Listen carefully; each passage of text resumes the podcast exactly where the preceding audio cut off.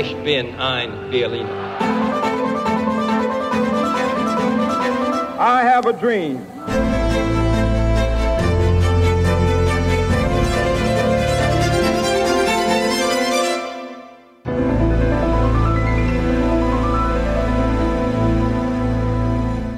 Olá, bem-vindos a mais um episódio da História Repete, com Henrique Monteiro. Olá, Henrique. Olá, Lourenço. E comigo, Lourenço Pereira Coutinho. Hoje vamos falar sobre o Iluminismo, a corrente filosófica e política que, embora tenha surgido ainda no século XVII, cresceu e desenvolveu-se no século XVIII, também por isso chamado século das luzes. O termo não designa uma corrente de pensamento uniforme, mas qualifica aqueles que procuraram explicar e resolver questões científicas, políticas, filosóficas e sociais com base na razão, usada com liberdade e despida de barreiras dogmáticas. Esta abordagem racional, de que nomes como Descartes, Spinoza ou Newton foram precursores, desenvolveu-se inicialmente nas ciências naturais e exatas.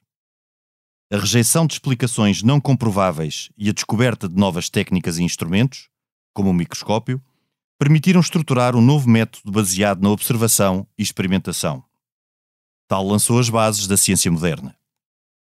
No campo das ciências humanas, o uso da razão serviu de base à defesa do livre-arbítrio e da rejeição da ideia da intervenção divina na dinâmica dos sistemas políticos e sociais, como acontece com todas as correntes do pensamento, a abordagem e conclusões dos nomes grandes do iluminismo não foi uniforme. Ainda em finais do século XVII, Locke, outro precursor, teorizou os princípios do sistema representativo, baseado no consentimento, liberdade individual e partilha do poder soberano.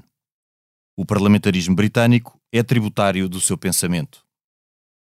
Tal abordagem também inspirou Montesquieu, que a adotou à realidade francesa, acrescentando à observação dos sistemas seus contemporâneos o estudo da história política, sobretudo da Grécia e Roma clássicas.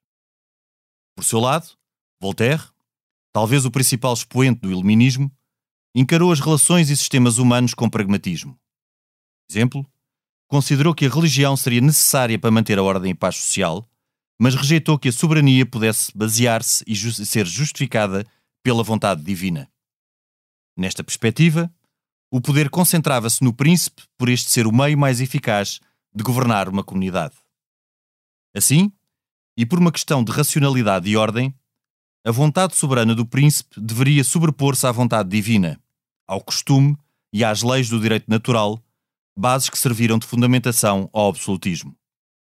Aliás, esta nuance marca a fronteira, por vezes difícil de identificar, entre o absolutismo e o despotismo iluminado.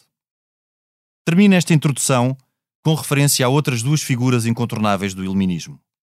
Diderot, que durante 20 anos concentrou as suas energias na edição da enciclopédia, uma mais que ambiciosa compilação de saber livre de dogmas e censura, o que lhe causou muitos dissabores, e Rousseau, que de forma ingênua acreditou no mito do bom selvagem corrompido pela sociedade, noção de onde partiu a teoria que inspirou despotismos muito pouco iluminados, como o dos jacobinos liderados por Robespierre.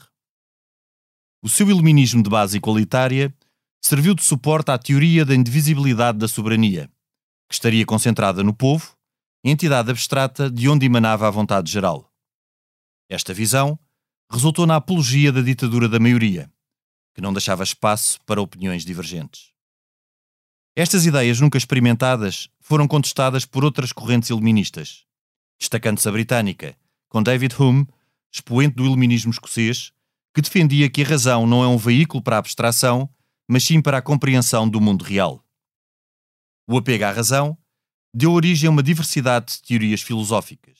Lembre-se aqui Immanuel Kant, um dos seus maiores exemplos. E também sobre relações sociais e sistemas políticos.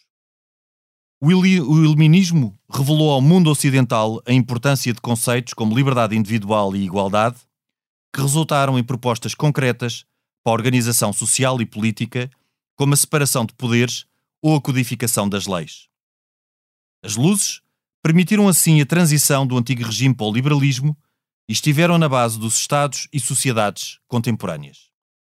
Bom, Feitas as apresentações, passemos sem demora à conversa. Este podcast tem o patrocínio de Germano de Souza, o Laboratório de Portugal. Henrique, eh, sei que és um, um apreciador desta época. Eh, quais foram para ti os principais contributos do iluminismo para os Estados e sociedades ocidentais? Bom, quer dizer, é, eles, os contributos são todos, porque a gente hoje vive. Hoje já é um pouco exagerado dizer. Até há uns anos vivemos na, dentro do paradigma daquilo que foi o iluminismo. Ou seja, na, na crença da razão como, como método de, de chegar a, a, conclusões, na crença de que o, havia uma, uma, uma organização geral do, do universo, independente depois de, de se acreditar em Deus ou não acreditar em Deus, que contribuía para, para essa razão e para essa e, e, para a superação das paixões através da razão, na crença de que o cidadão era mais importante que o súbdito e, portanto, o cidadão era, era por excelência o indivíduo, não é? Como diz o Immanuel Kant, o, o indivíduo autónomo dotado de razão, que era isso que ele dizia, a quem se aplicava eh, todas as teses do, do próprio Kant. Portanto, o indivíduo, a liberdade, que é um, a questão central de todo o iluminismo. E não é uma liberdade fática, é uma liberdade intelectual, em, em primeiro lugar. Em primeiro lugar, é uma liberdade intelectual. É aquela liberdade que se diz, sem liberdade de consciência não existe liberdade nenhuma. Porque a consciência estava acima de tudo. E tu, no, no, em todos os nomes que falaste, e, que são todos, de facto, eh, expoentes do, do iluminismo, deixa-me eu só uh, ir um bocadinho mais atrás, buscar outro, que aliás era de origem portuguesa, e portanto também é por isso que eu se calhar vou buscar, que era o Bento Espinosa, ou Baruch Espinosa, que é, é, é, talvez o, o, o mais radical uh, quando escreve a Ética, em 1677, portanto no final do século XVII, é, é, é bom as pessoas perceberem que no final do século XVII eh, ainda não havia nada do que a gente hoje relaciona com, com, o iluminismo. Ainda não havia, faltavam 100 anos para haver Estados Unidos da América, faltavam 100 e quase 20 anos para haver Revolução Francesa. E ele escreve a ética e na ética ele eh, defende muito do que depois o iluminismo veio a defender. Uh, ele e depois o John Locke, não é? Que também é, Sim, é, é, dessa altura. Eles, aliás, acho que nasceram no mesmo ano, o John Locke e o, o Baruch Spinoza, ou Bento Spinoza, se a gente quiser dizer em português. Uh, e o Locke, por exemplo, negava já a ideia de Deus. Uh, e, e, e, achava que o destino dos homens era moldado pela, pela sociedade para o bem e para o mal. Uh, mas há aqui uma, uma nuance que é entre negar a existência de Deus ou negar a intervenção de Deus porque muitos iluministas eram deístas. Eu sei, a, é? a maior parte deles. A maior parte deles. Sim. Rousseau não seria, mas uh, não se sabe bem. Voltaire era bastante. Voltaire era muito. Voltaire era muito era contra deísta. a Igreja, aliás. Era mas um... era contra a Igreja, mas era deísta, o Voltaire. Acho Sim, eu. era deísta, mas não, mas não deísta na, na forma como a Igreja Católica não, entendia Deus. Aliás, ele é um grande defensor da separação da, da Igreja do Estado. Igreja. Mas atenção, e... que há muitas pessoas, até mesmo da Igreja, que defendem a separação do Estado e da Igreja. Sim, sim, mas na altura, na altura dia, era absolutamente. Exato, na altura era, era, era, era inimaginável para, para a hierarquia normal religiosa. Mas hoje a hierarquia normal religiosa eh, considera que foi uma coisa fantástica ter separado o Estado da Igreja. Porque, como tu sabes também muito bem, muitas das maldades do Estado eram feitas em nome da Igreja e em nome de Deus, e a Igreja depois ficava com o ónus de se explicar. É. Uh, o, o, exemplo talvez maior disso tenha sido a Inquisição em Portugal, que foi imposta pelo Estado, apesar Exato. da vontade do Papa, que era contra a introdução da Inquisição. E, e o Marquês de Pombal, então, por e simplesmente nacionalizou a Inquisição para, para, para a tornar um instrumento ao serviço do Estado. Mas também é interessante, uh, não só porque existem vários tipos de iluminismo, Alguns até com ideias que, que, podem ser contraditórias. Por exemplo, um Locke com Montesquieu pouco tem a ver Bem, com o que é Nos Estados Unidos, o, eu escrevi isso esta semana. Escrevi no Expresso, aqui há umas semanas, para dizer mais concretamente, a diferença entre Jefferson e Adams, que eram os dois iluministas, exato, exato. E, que, e que eram Portanto, opostos é, do ponto de vista Todos político. podemos usar a razão e chegar a conclusões diferentes, não é? A partir Sim, de, de uma mesma premissa. Os, e, os verdadeiros democratas, não exato. o Rousseau, tinha a ideia de vontade geral, não é? A vontade geral do Rousseau é uma espécie de tirania, desde logo, não é? É, Porque, é, é, uma tirania mesmo. Sim, é uma espécie. Sim, é uma tirania. É uma tirania. Uma tirania. A ditadura da maioria o, é uma tirania. Mas, por exemplo, o Montesquieu, que é outro dos grandes iluministas, não é? É talvez o, politicamente o maior de todos iluministas, no campo da, daquilo que hoje se pode chamar ciência política, que na altura não se chamava ciência política, quando faz l'esprit des lois, o espírito das leis, e define os três poderes completamente independentes e escrutinados uns pelos outros. Portanto, Exato. o poder executivo, o poder legislativo e o poder judicial, que ainda hoje utilizamos. São a base, ainda hoje é, são, são a base, da teoria da separação de poderes. Mas antes do Montesquieu ter feito, e também é interessante uh, a inspiração que muitos dos iluministas tiveram em algum do pensamento anterior, uh, inclusive é de uma altura, uh, e, e também para os nossos ouvintes perceberem, o iluminismo surge como reação a um tempo barroco que no espaço ocidental católico foi muito marcado pelo Concílio de Trento. Uh, e por uma maior uh, exigência até na forma como se entendia e se aplicava a doutrina. Uh, e com verdades absolutas que depois são contestadas pelo tempo iluminista. Mas o Locke, por exemplo, como, como um dos primeiros pensadores iluministas, e que depois tem um percurso Uh, que não é seguido uh, por, uh, por Rousseau, por exemplo, que é completamente antagónico, mas é por Montesquieu, porque Locke inspira Sim, Montesquieu. É verdade. Locke, em alguns aspectos, é um revolucionário, pensando nós hoje em dia e interpretando como um conservador. Porquê é que o Locke vai buscar? Vai buscar muito do que foi a teoria calvinista, até dos holandeses, da legitimidade de, de, de uma revolta contra. da legitimidade da revolta de um povo contra um príncipe tirano foi o que os holandeses fizeram contra Filipe II. O, o direito à indignação. O direito à indignação. e que depois fazem exatamente o mesmo. E aí já no espaço inglês. Uh, os puritanos do Cromwell fazem contra o rei Carlos I Stuart. Portanto, o Locke acaba é, por defender. Dizer, eles não fazem isso só do ponto de vista das ideias, tiram-lhe mesmo a cabeça. Tiram-lhe mesmo a cabeça. Exatamente. Uh, mas o que o Locke vai dizer é que é legítimo, e isso porque o Locke surge depois da gloriosa Revolução de 1688, Exatamente. a revolta contra um. Bem, ele nasce antes, mas tinha sim, sim, 15 mas, anos. Mas tinha 15 anos. E ele escreve em 1690 a sua obra capital. E, e só para, para. A obra capital é 1689, senhor doutor. Sim, é escrito um sobre ano. ensaio sobre o entendimento humano. Não é? Acho eu. É, mas ele tem uma de 1690. Talvez. É. Dois também, tratados sobre o governo, talvez. Que, que, também é, que é o ensaio sobre a verdadeira origem, extensão e fim do governo civil. É, os tratados é, sobre o governo, sim, é de 1690. É, é de 1690. Uh, e em que ele... Não vamos estar aqui a discutir um ano no século XVII, senão andamos em malucos. uh, uh, mas em que ele explica muito bem que os poderes devem estar divididos e há uma partilha de soberania entre, entre o rei e o parlamento. Entre o rei e o parlamento. E, e, e, e o Montesquieu inspira-se nisso, inspira-se na, vai, na civilização vai, clássica. E vai, mais longe e digamos que uh, categoriza melhor e, e explana melhor a, a, ideia dos três poderes. Tanto que a ideia dos três poderes é ensinada, vem por todo o lado, como uma, uma coisa que vem do Montesquieu, não é? Era o, o, o Charles Louis de Secondat, Barão de Montesquieu. Barão de Montesquieu era um aristocrata. Exatamente. Era um aristocrata. Aliás, como eram estes homens quase todos.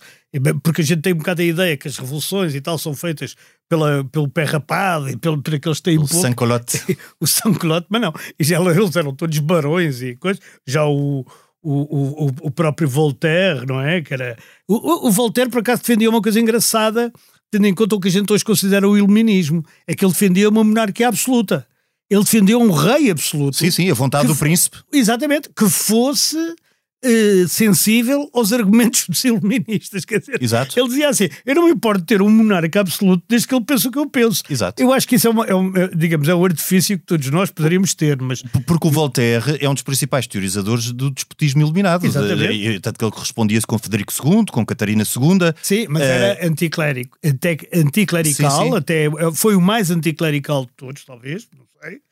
E, e ele dizia que para chegar isso. a Deus não era preciso a igreja, bastava a razão. Portanto, é, é, como chegar a Deus pela razão. Exato. E no governo, e no governo uh, do, dos homens, portanto, na polis, na, na, política, era exatamente essa separação da igreja e do Estado que permitia que o príncipe tivesse uma vontade que se sobrepunha às demais. Ou seja, o direito natural e o direito canónico, que estavam é. equiparados à vontade uhum. do príncipe e à lei, à lei civil e à lei pública, Uh, e, e, o Marquês Pombal também o aplica cá com a lei da boa razão. Sim. Que diz que a lei do, do é, príncipe é um sobrepõe-se. Ele é, faz parte dos déspotas esclarecidos. Se, sim, se bem que há uma, uma, há uma polémica grande pois. se ele seria um valida à moda do século XVII ou o verdadeiro déspota esclarecido. Porque ele tem. Sim, ele tem as duas, as duas coisas. Duas... Mas atenção, porque o, o, Voltaire, sobre o problema do direito natural e do, e do direito político, direito. Eh, como é que se chama? De, de, das pessoas, do, dos homens, ele tem um, um, um grande impulso com o terremoto de Lisboa, justamente. Exato, onde ele escreve. Onde ele escreve sobre o terremoto de Lisboa, para separar o, o direito moral, do, era isso que eu queria dizer, o direito moral do direito natural. E, e ele então aí separa completamente o, o, mal moral do mal natural, queria eu dizer, não é o direito, é o mal moral do mal natural. E ele diz: o mal natural existe independentemente da vontade dos homens. O mal moral depende sempre da vontade dos homens e do tal príncipe e do, e, do, e no Cândido ele, ele explica isso muito sim, bem, sim. que é um livrinho muito pequenino. É a crítica da ingenuidade. Vou, que eu depois vou recomendar no fio, o Cândido de Voltaire. Sim, é um, uma é crítica um à ingenuidade. Não, porque além disso é, como é que, como é, que é dizer, é humorístico. E que é. faz, faz muito bem.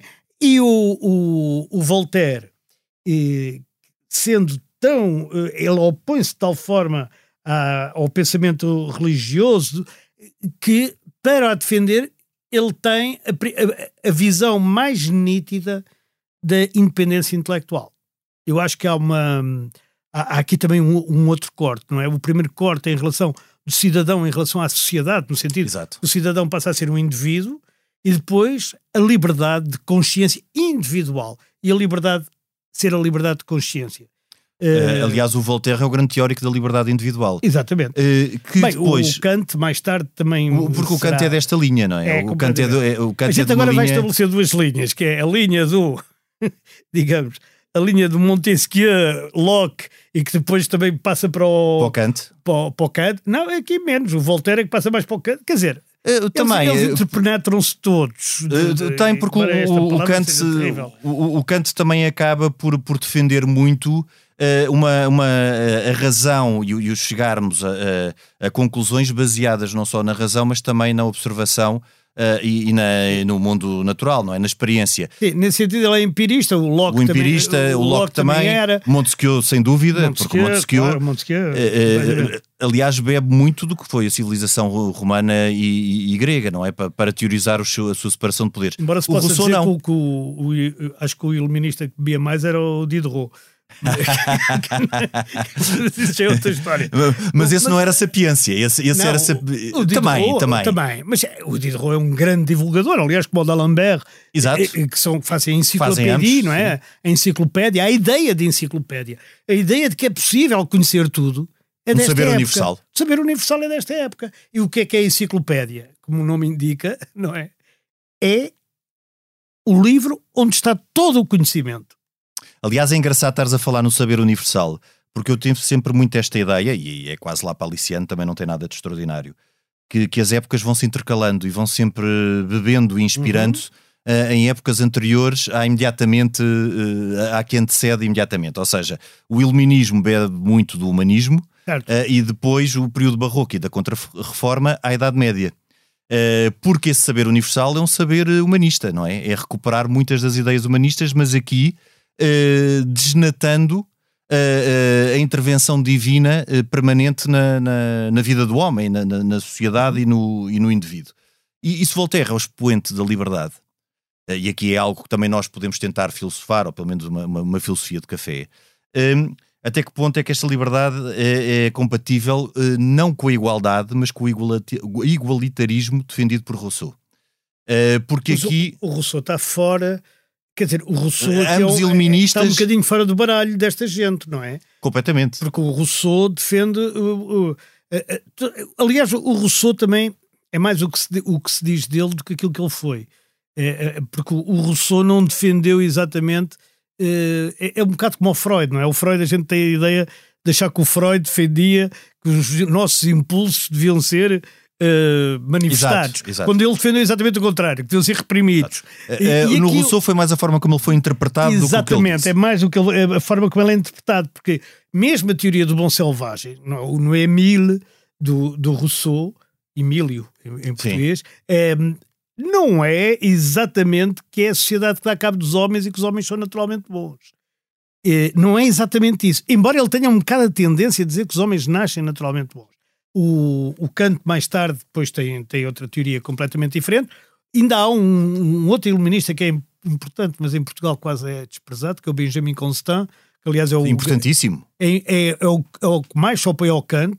E o Benjamin Constant é o teorizador do quarto poder, do poder moderador, Exatamente. eh, que depois eh, vai ser aplicado na nossa Constituição de, de 26. Ele, aliás, ele foi- tinha sido aluno do David Hume, sa- salvo erro. e de- O, o conceito depois é muito importante na França da restauração. De, de- É, é ele, é, é, ele é muito influenciado pelo, por aquilo que se chama o iluminismo escocês.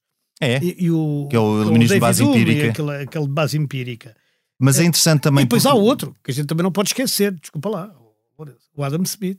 Ah, sem dúvida. E outro ainda, que é o nosso pai, digamos, que é o Edward Gibbon. O Adam Smith, que, que nós eh, associamos sempre a teorias económicas, mas Sim, ele mas foi ele muito é. mais que isso. Muito mais. Aliás, mais. na altura não havia distinção entre economia, Entre economia e, e o resto, e as ciências sociais todas. Ma- Mas voltando só aqui um, um pouco atrás, o, também as ideias do Rousseau e do Bom Selvagem opõem-se a algo que foi uma- um fundamento do, do absolutismo. Sim. Foi teorizado pelo Hobbes. A ideia de que tem que existir um Estado coercivo, porque senão o ser humano, por natureza, um Estado coercivo e uma orgânica. É, natu- é por natureza mau. Porque o homem é O por ho- natureza O mau. homem é o lobo do homem. É, Exato. é o que ele escreve no, no, no Leviatã, não é? O- E isso é a base do absolutismo é- também. Não é bem. Eu não sei se é a base do, Do- da concentração do poder, não é? Porque no, no É uma fundo. desculpa para o, para o absolutismo, mas não sei se, é- não sei se, o, se o Thomas Hobbes, quando, quando escreve aquilo, pretende que o absolutismo seja o, o- o modelo de, de sociedade. O que ele vem é fazer uma reflexão que eu acho que é interessante, e é interessante fazê-la hoje, sobre se a natureza do homem, na essência, é boa ou é má. Sendo que o mais prudente é dizer que é ambas. E que há uns em que ganham o mal e noutros em que ganham o bem. Por exemplo, o Papa João Paulo II, que não vem para aqui chamado, mas eh, no sentido de iluminismo, mas dizia o bem e o mal estão inscritos no coração do homem. Que todos os homens sabem distinguir o bem do mal. O, o, o Hobbes não tem bem essa ideia, não é? Mas o Hobbes foi importante para o absolutismo, mesmo por aquela ideia Não, que importante depois é isso, retomada acordo. eh, com, com a ideia não do, do, do contrato social, que depois é retomada pelos iluministas, mas o que o Hobbes diz, depois o contrato social do- dos iluministas e, já é eh, numa perspectiva completamente diferente daquela eh, que foi teorizada pelo Hobbes, porque o Hobbes, ao dizer que a sociedade precisa de elementos coercivos, então a, a- a sociedade, ao ter consciência, a sociedade, o corpo, não é? A orgânica, Uhum. ao ter consciência disso, entrega, eh, percebe e entrega a um príncipe, a um rei, a um soberano que concentra o poder eh, a capacidade de os governar coercivamente eh, eh, e, autor- e de uma forma absoluta, não é? Isso, isso- isso- isso E, é e o verdade. Rousseau diz exatamente o contrário. Isso é verdade. O Rousseau diz exatamente o contrário. Mas, mas o, eles aí são completamente opostos. São os opostos. Sim. sobre se o homem é essencialmente bom ou é essencialmente mau. E aliás, isso, curiosamente, a partir daí vem a distinguir justamente a direita da esquerda.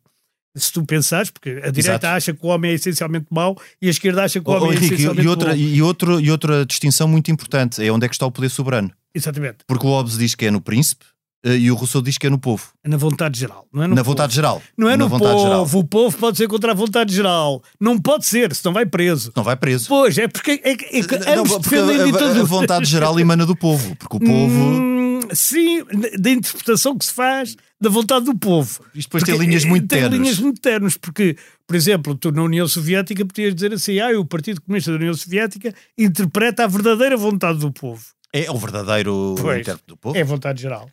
Ora bem, mas e a quem, não, ditadura da maioria, que é quem, não, perigosíssima. quem não caiu nisso foi o Kant, Pois não. é o mais nenhuma. democrata eh, de todos eles, nem o Adam Smith, nem, nem outros, nem, há, há- há muitos outros, o próprio Diderot e, e, e outro- e outros eh, franceses e tal, e sobretudo os americanos, que a gente está a esquecer aqui muito, porque há um contributo iluminismo, americano, um iluminismo americano também dos Estados Unidos, é? que tem a ver com, so- sobretudo com, com os pais fundadores.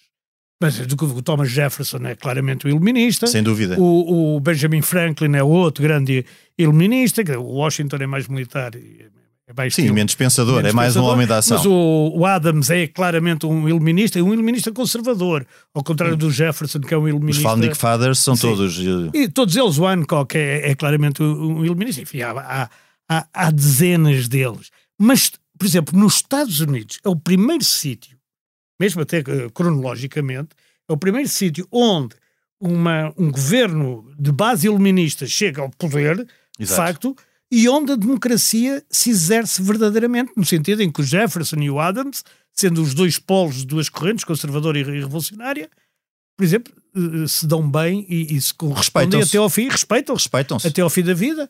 Morrem no mesmo dia, curiosamente. Isso não sabia.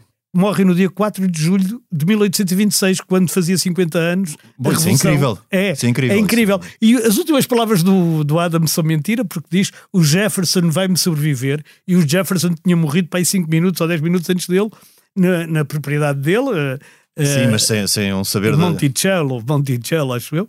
E... Mas agora tu chamaste a atenção, Henrique, para algo importantíssimo: é que nós valorizamos muito o que foi o contributo da Revolução Francesa, até para a estruturação do Estado contemporâneo. Exato. Mas eh, a própria Revolução Francesa bebeu muito do que foi a Revolução Americana. E depois há aqui, de facto, duas linhas. Trazido por um iluminista, embora militar, que era Lafayette. O Marquês de Lafayette. Marquês de Lafayette. Depois continua um revolucionário até 1830, já sim, velho, sim, ainda sim, continua. até morrer. Mas depois estas duas linhas que ajudam a estruturar aquilo que foi o Estado liberal eh, e o Estado liberal depois incorpora tudo, mais ou menos tudo o que temos hoje em dia uh, uh, em democracia. Uh, a opinião pública, o Parlamento, a separação de poderes, a Constituição, os mídia, tudo isso é estruturado. Aliás, os próprios mídia, a imprensa tem uma influência muito grande durante o período iluminista. E depois há aqui duas correntes. uma mais de, de, base jacobina e daquela base que defende o poder de uma Câmara Única, que em Portugal, por exemplo, dá origem ao, ao vintismo e todas aquelas correntes uh, uh, mais progressistas ou mais de esquerda. E depois toda esta linha que vem de Montesquieu passa também uh, pelo, pelo iluminismo escocês e depois até pela Revolução Americana, que dá origem ao liberalismo conservador, que em Portugal vai ser fundamental com a Carta Constitucional e durante todo o período da monarquia constitucional até 1910. Não, não há dúvida. Um, agora, a gente eu acho que a, a, questão mais essencial de todo o iluminismo é a liberdade de pensamento. Gente, por exemplo, não se pode esquecer também, estávamos a esquecer dos americanos e agora estamos a esquecer dos alemães. Dando barato que já falámos de Kant, já que era alemão, Kant, que é mas Kant não é alemão, Kant é universal. O, o, aliás, o Kant nasceu numa cidade que hoje é russa, chamada Kaliningrado. Não é? Na, na altura chamava-se Königsberg, mas agora é chamava. E as pessoas acertavam o relógio pelos passeios que o Kant fazia, porque o Kant saía de casa sempre à mesma hora e os cidadãos de Königsberg acertavam o relógio. Olha, são duas da tarde, o Kant saiu. O, o Kant nunca saiu de Königsberg e conseguiu fazer uma doutrina completamente. Um, a filosofia dele é totalmente universal, tanto que ele a dedica não aos homens, aos seres humanos, mas a todos os indivíduos dotados de razão, estejam onde estiverem. Estejam onde estiverem. Se um golfinho for dotado de razão, passa a ter os mesmos direitos e, e os mesmos deveres do que tem outro indivíduo qualquer dotado de razão. Mas há um outro que é essencial, que é o Lessing, que, que ele é, sobretudo é, é do teatro, Gotthold Ephraim Lessing, que é, é, é, é, de, é dramaturgo, e, mas ele escreve também sobre filosofia, aliás, como na altura era normal, porque eles escreviam sobre tudo e, e eram tudo ao mesmo tempo, geógrafos, historiadores, hum. filósofos. É, era um saber universal, um muito, saber muito universal. na linha humanista. E ele o que defende é que os fiéis cristãos devem ter direito à liberdade de pensamento, não devem... E isso é muito importante, por exemplo, na Alemanha, e depois também é muito importante na... passa para a França e passa para aqueles países todos ali do, do centro da Europa, numa altura, eh, não te esqueças, em que isto tudo acontece e, entretanto, estão minorias religiosas a ser exportadas, entre aspas, ou deportadas, se quiseres, para os Estados Unidos, para, para, para, para a África do Sul, que é o caso dos hugonotes franceses. Quer dizer, não há ainda. E muitos hugonotes passam para o espaço alemão também. Depois para o espaço alemão, sim. Isso é para a Prússia, sobretudo para a Prússia. Quer dizer, mas é, é, a gente não pode esquecer que nessa altura isto, quando a gente está a falar do iluminismo, isto estava ao nível dos debates dos café filosófico, não é? Que ainda não falámos da importância das academias e dos salões. E dos cafés. E dos cafés. Exatamente. Uh, na possibilidade de haver debate e desse debate ser estimulado uh, sem dogmas, sem a barreiras hoje, hoje, dogmáticas. A discussão de café com ar uh, depreciativo. De, depreciativo, mas a discussão de café foi importantíssima. Sim, mas é que na altura, altura, o café não custava 70 cêntimos, não é? Uma pessoa que bebia café, o não, café sim, era claro. uma, uma bebida exótica, portanto era só para pensadores. E, e também para... se bebia chocolate muito. E também se bebia chocolate. Fumava-se, é por isso que fumava-se tabaco. Mas é, isso é importante, não é? Os salões, a Madame Style, eu não sei dizer este nome. Style, também. Style, Style, não sei dizer bem este nome. É como um Stendhal, que é muito difícil dizer, são, são nomes difíceis.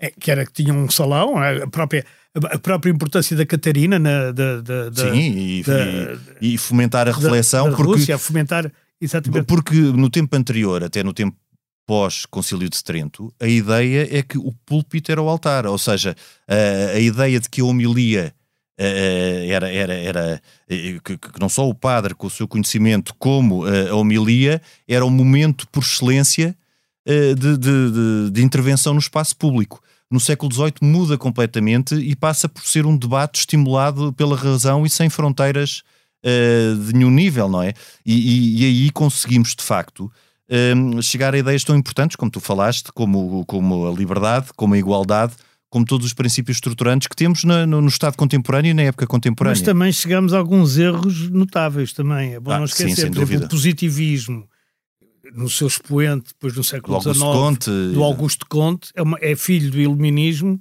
e é uma tragédia. Mas depois, mas depois são essas interpretações que, que dentro de uma diversidade e, e as correntes iluministas, não há um iluminismo, existem Não, claro, correntes evidente, iluministas.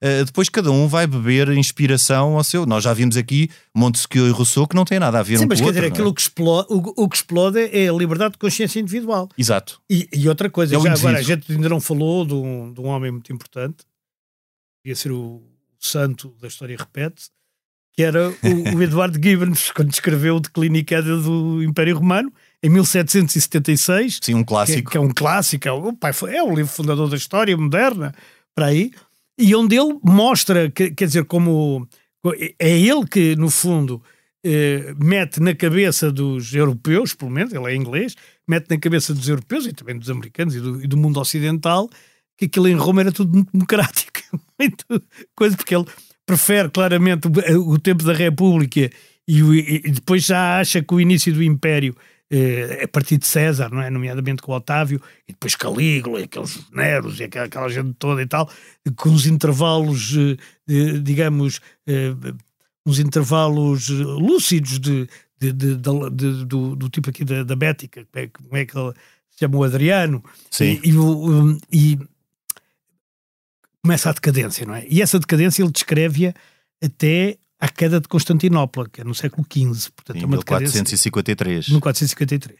Ele vai, vai, da decadência, vai de- andando por ali a- afora. E, e é um livro enorme, que nunca mais acaba, que Sim.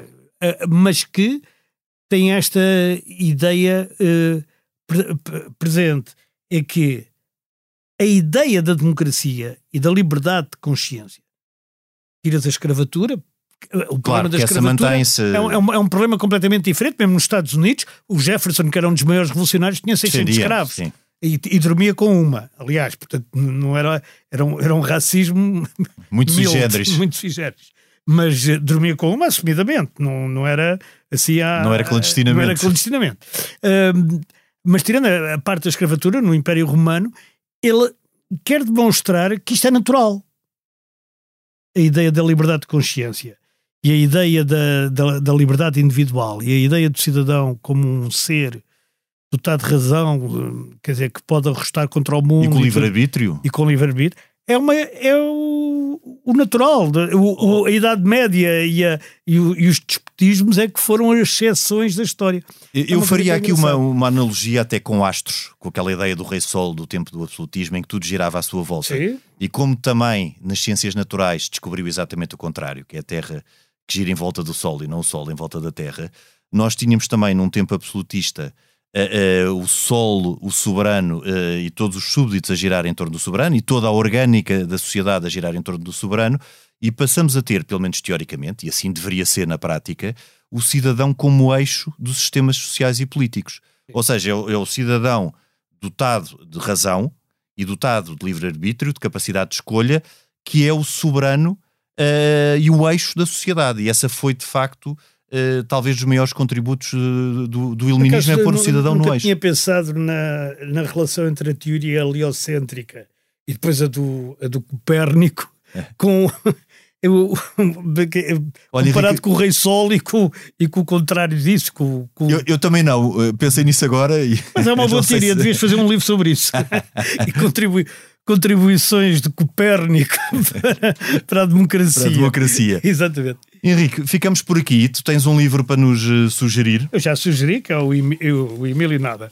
É o, é o Cândido ou o Otimista, de Voltaire, que é uma paródia muito grande sobre Leibniz. Leibniz dizia que nós vivíamos o melhor dos mundos possíveis e o Voltaire uh, faz o seu protagonista, Cândido, passar pelos piores males do mundo, uh, incluindo o terremoto de Lisboa, para depois o seu mestre Pangloss, que era um, um, adepto de Leibniz, dizer: Não, mas isto é o melhor dos mundos possíveis. É por isso que ainda hoje utilizamos Panglossiano como o excesso, excesso de otimismo, não é? E, e, o livro é, é muito interessante, porque aí vê-se a mudança de pensamento e a mudança de paradigma do pensamento europeu. europeu. Eh, eu sugiro uma, uma biografia do Diderot, que, que está traduzida em português, eh, pela Temas e Debates. Eh, eu li há cerca de dois anos e achei muito interessante todas as provações e toda a epopeia que foi a edição da enciclopédia. O Diderot teve preso, foi perseguido. é uma biografia de Andrew Curran, Diderot e a arte de pensar livremente, da Temas e Debates. Henrique, e ficamos por aqui.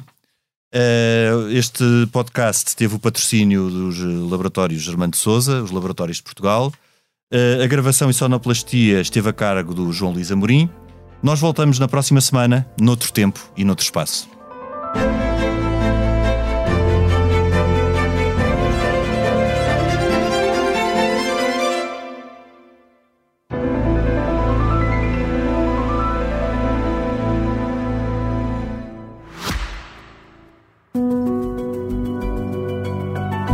Podcast tem o patrocínio de Germano de Souza, o Laboratório de Portugal.